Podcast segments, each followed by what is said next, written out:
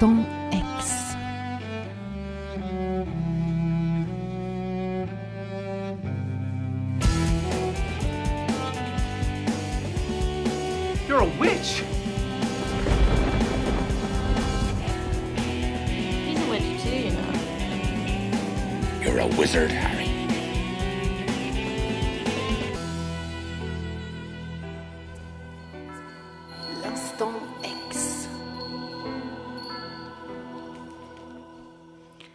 Messieurs, est-ce que vous avez remarqué que les jours ont commencé à raccourcir? Oui. Merci. Et oui, parce que euh, c'était donc ce lundi, euh, c'était euh, le solstice d'été, donc qui marquait le jour le plus long de l'année, et à partir duquel l'ensoleillement diminue progressivement, alors que la nature a atteint son apogée en nous offrant des fleurs, des insectes et de la verdure à outrance. Et ça marque, bien sûr, de notre côté de l'hémisphère, le début officiel de l'été. Et pour la sorcière que je suis, le solstice, ce n'est pas rien, puisque ça correspond à la célébration d'un sabbat mineur euh, qui s'appelle l'Ita. Comme je l'avais fait pour Samhain, je vais donc vous raconter les origines de l'Ita et vous en dire un peu plus sur ce que représente cette fête. Euh, L'Ita, on l'appelle dans la langue de Shakespeare Midsummer ou en film d'horreur suédois Midsommar. et c'est donc la fête de l'été, du feu, du soleil au zénith et de la chaleur aussi bien sur Terre que dans les cœurs. D'après les informations que j'ai pu trouver, l'Ita, c'est une appellation plutôt moderne de ce sabbat. On le connaît aussi sous le nom de Solesticia, Alban Effin, ça c'est pour la version druidique et ou allemande, je ne suis pas très certaine encore. Euh, on l'appelle aussi la nuit du feu, ou euh, c'était les Vestales chez les Romains. Et en plus chrétien, c'est ce que l'on appelle la fête de la Saint-Jean.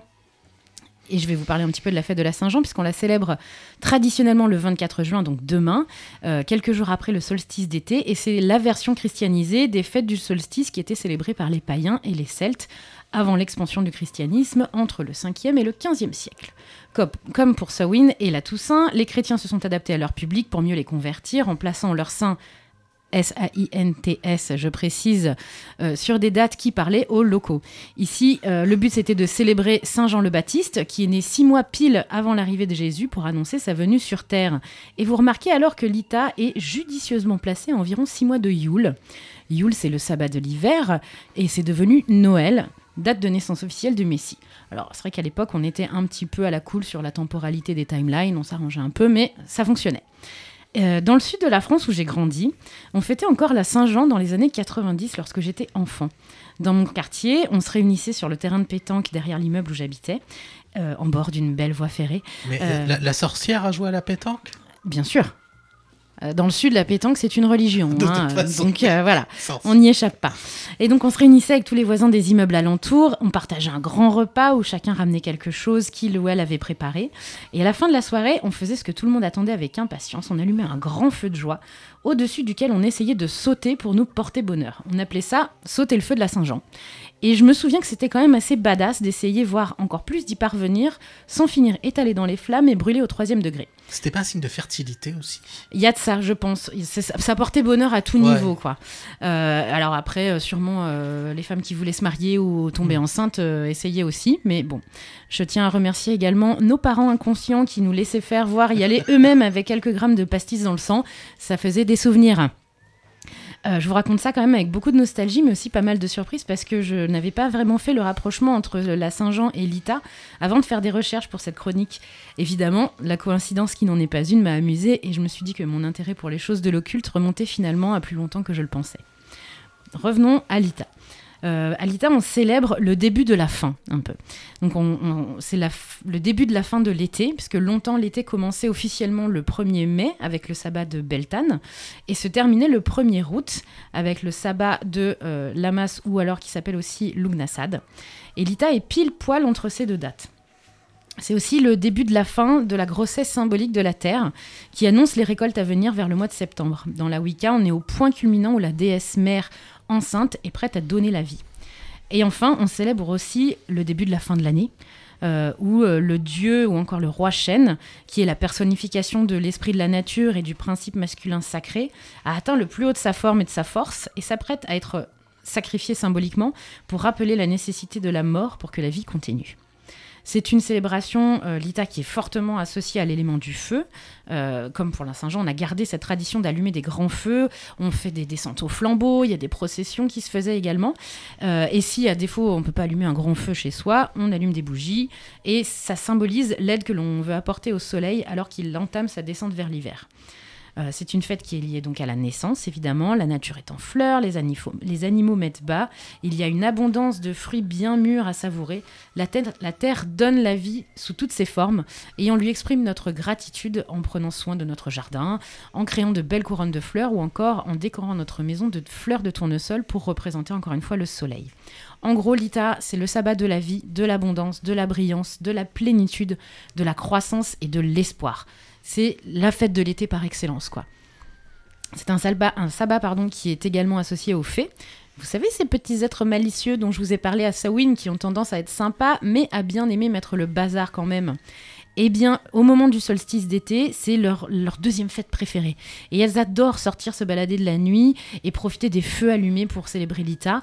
Et on raconte même que pour les attirer, il fallait avoir des graines de fougère sur soi et se frotter les paupières avec à minuit.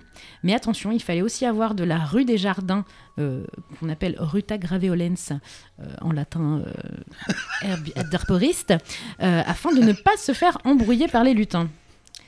Euh, si je devais vous donner des idées pour fêter l'ITA cette année, même si c'est en retard, mieux vaut tard que jamais, hein, je vous inviterai à aller vous balader dans la nature entre deux averses. Euh, profiter de la verdure des jolis parcs de votre ville ou des alentours quand il y en a, et évidemment de profiter des rayons du soleil. Je vous dirais aussi de convier vos amis à un bon vieux barbecue, qu'il soit carniste ou végétarien, on peut cuire tout un tas de choses à la chaleur du feu et rien ne vaut ce plaisir du partage. Habillez-vous en jaune, en orange, en rose ou en vert. Faites brûler de l'encens de rose ou de jasmin. Cueillez du basilic, de la lavande, de la sauge, du tournesol, des roses et préparez des fioles d'abondance que vous pourrez garder toute l'année et, chérir précieusement. Ou simplement, vous pouvez faire un beau bouquet avec tout ça pour décorer votre table.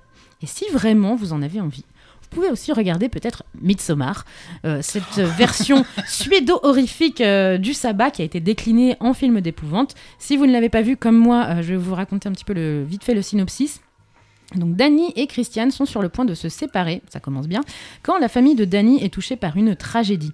Attristé par le deuil de la jeune femme, Christian ne peut se résoudre à la quitter et l'emmène avec lui et ses amis en Suède, où il participe à un festival qui n'a lieu qu'une fois tous les 90 ans dans un village isolé. Bon, ça, ça Déjà, bon ça, plan, bon ouais. plan les gars, allez-y.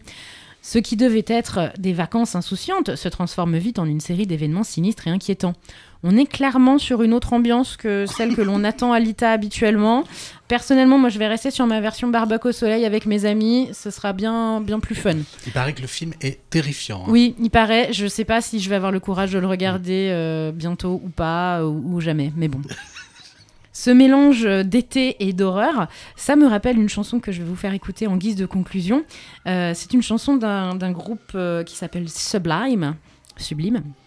Et la chanson s'appelle Ah, merci pour la traduction. oui, bah, c'est parce que des fois les gens le disent avec l'accent ou pas. Donc, euh, je pense aux non anglophiles, s'il vous Comme plaît. moi, Anthony. justement, oui, oui. Ah, oui, oui, enfin. c'est- non, non, justement. Donc, la chanson s'appelle Doing Time. C'est sorti en 1997.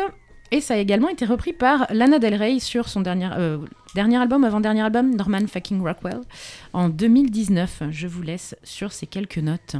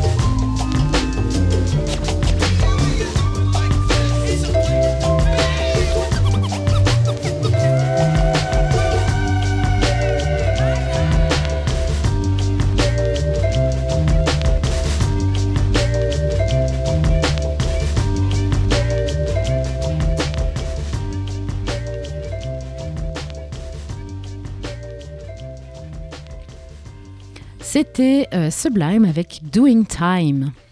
Et c'était votre in- instant ex, euh, Hélène. Oui. Alors déjà, oui, alors tout simplement déjà un petit petit point, petit point, euh, petit point de vocabulaire. Qu'est-ce qu'une fiole d'abondance? Alors, une fiole d'abondance, c'est, comme, ça- comme son nom l'indique, une petite fiole dans laquelle on va pouvoir mettre différents ingrédients, comme ben, des herbes, des pierres, de, de l'eau euh, sacrée, euh, etc. Et euh, qu'on va sceller à la, à la cire de bougie euh, avec euh, une intention particulière. Donc là, pour le coup, c'est l'abondance, mais on peut faire des fioles euh, euh, pour la confiance, pour l'amour, pour euh, la prospérité, euh, selon les symboles et les herbes qu'on va utiliser. Et, euh, et donc, on l'a là, si on l'a fait le jour d'un sabbat, par exemple, ça apporte euh, aussi une puissance un peu, un peu plus importante euh, à, ce petit, à ce petit objet qui va nous servir de, de charme. on, et peut, on de, peut mettre un souhait en quelque sorte. oui, c'est ça, c'est comme un des- souhait, c'est vraiment ouais un, un petit gris-gris qu'on va se faire et que qui va nous rappeler euh, et rappeler à l'univers qu'on a hum, qu'on a besoin d'abondance, qu'on la manifeste sous cette euh, sous cette forme-là et qu'on l'appelle à soi euh, avec ça. Et on peut demander à une sorcière de le faire ou On de peut complètement demander à quelqu'un Ouais. dont c'est la, la pratique euh, de, de vous fabriquer. On peut, je sais qu'il y a pas mal de, de gens qui en vendent, par exemple sur des, des boutiques en ligne, sur Etsy ou des choses comme ça, euh, qui, qui sont, je pense, très bien faites. Alors, un autre point, mais qui n'a pas, qui n'a pas de, qui n'a pas de lien avec euh, votre chronique Je de ce soir, mais je voulais m'adresser à la sorcière. Euh, on a beaucoup parlé, vous savez, vu qu'il y avait beaucoup de films sur le, au- durant le confinement qui sortaient Oui. directement à la télé, etc. Mhm. Il y a eu une adaptation de Sacrée Sorcière, euh, dont on, de, donc le, le livre de Roald Dahl. Oui, vous, oui. vous nous avez parlé en plus déjà de ce livre et aussi du travail de Pénélope Bagieux. Qu'on avait fait une adaptation pour euh, la BD. Oui, en bande dessinée, ouais. ici, en France. Et donc, et vous l'avez vu le film en question? Eh bien non. Ah, Non, eh ben super, pu- bravo. Non, non, j'aurais pu me. Non, non, j'ai vu la bande-annonce euh, qui avait l'air euh, très prometteuse pour le coup, euh, euh, sachant que le film avait déjà été adapté euh, Enfin, le livre avait déjà été adapté en film, il me semble, dans les années 90, je dirais. D'accord. Et que là, donc, du coup, c'est un, je sais pas comment on rappelle ça, un reboot, reboot, Oui, quelque oui, chose oui. comme ça. Euh, et que ça avait l'air, euh, le- le- les choix du casting en plus étaient, étaient vraiment, euh, vraiment pas mal. Et effectivement, je n'ai pas eu l'occasion de le voir pour le moment, mais je me rattraperai euh, dès que possible. Et on, on vous a pas vu depuis longtemps ici. Est-ce que vous avez une ou deux fictions ou séries ou livres ou Alors, En livre. à nous conseiller Je en vais ce vous moment conseiller euh, une trilogie euh, qui, a été, qui a été écrite par une autrice qui s'appelle Zoraida Cordoba, euh, qui est une autrice euh, américaine euh, et qui a écrit, alors attendez que je dise pas de bêtises, c'est la trilogie des Brooklyn Broja. Euh, donc ce sont trois sœurs euh, qui sont donc euh, issues de la communauté sud-américaine et qui sont donc trois sorcières euh, et ça va raconter, il y a trois livres et chaque livre se concentre sur l'une des trois sœurs qui va vivre sa propre aventure dans, le, dans le monde magique. Et c'est vraiment une très très belle série que j'ai Oui. lue avec grand plaisir. C'est très bien écrit, c'est du young adulte, on va dire, c'est catégorisé un peu comme ça, mais euh, je pense que c'est ça peut plaire à, ça à ça tous sent les son niveaux. adaptation potentiellement avec. Euh, euh, je, le- sou- je le souhaiterais bien à l'autrice qui, qui, Ouais. qui le mérite complètement. Et, et je, je ne sais pas en revanche si on trouve des traductions en français pour le moment. Vous l'avez lu en Parce anglais? que moi j'ai lu ça en anglais. Ah non, mais Euh, ça, bah oui, si excusez-moi, I am bon. totally bilingue. Euh, mais euh, mais s'il y, a des- s'il y a des traductions en français, je, je serais ravie pour elle parce que c'est c'est vraiment des, des belles histoires avec un univers bien construit, plein de références euh, à, à la pratique de la brujeria, qui est une vraie pratique euh, qui, qui est euh, de, de sorcellerie sud-américaine, qu'elle a évidemment romancée, auquel elle a à laquelle elle a rajouté plein d'éléments qui, Mhm. qui sont faux, quoi, mais qui sont très beaux, très symboliques, et, et franchement, ça se lit vraiment super bien, et je recommande à celles et ceux qui lisent en anglais de s'intéresser à ces Donc une bonne trilogie. Vous, Ouais. vous nous rappelez le nom de l'auteur? Alors, c'est Zoraida Cordoba, Merci. je vous en prie. L'instant X.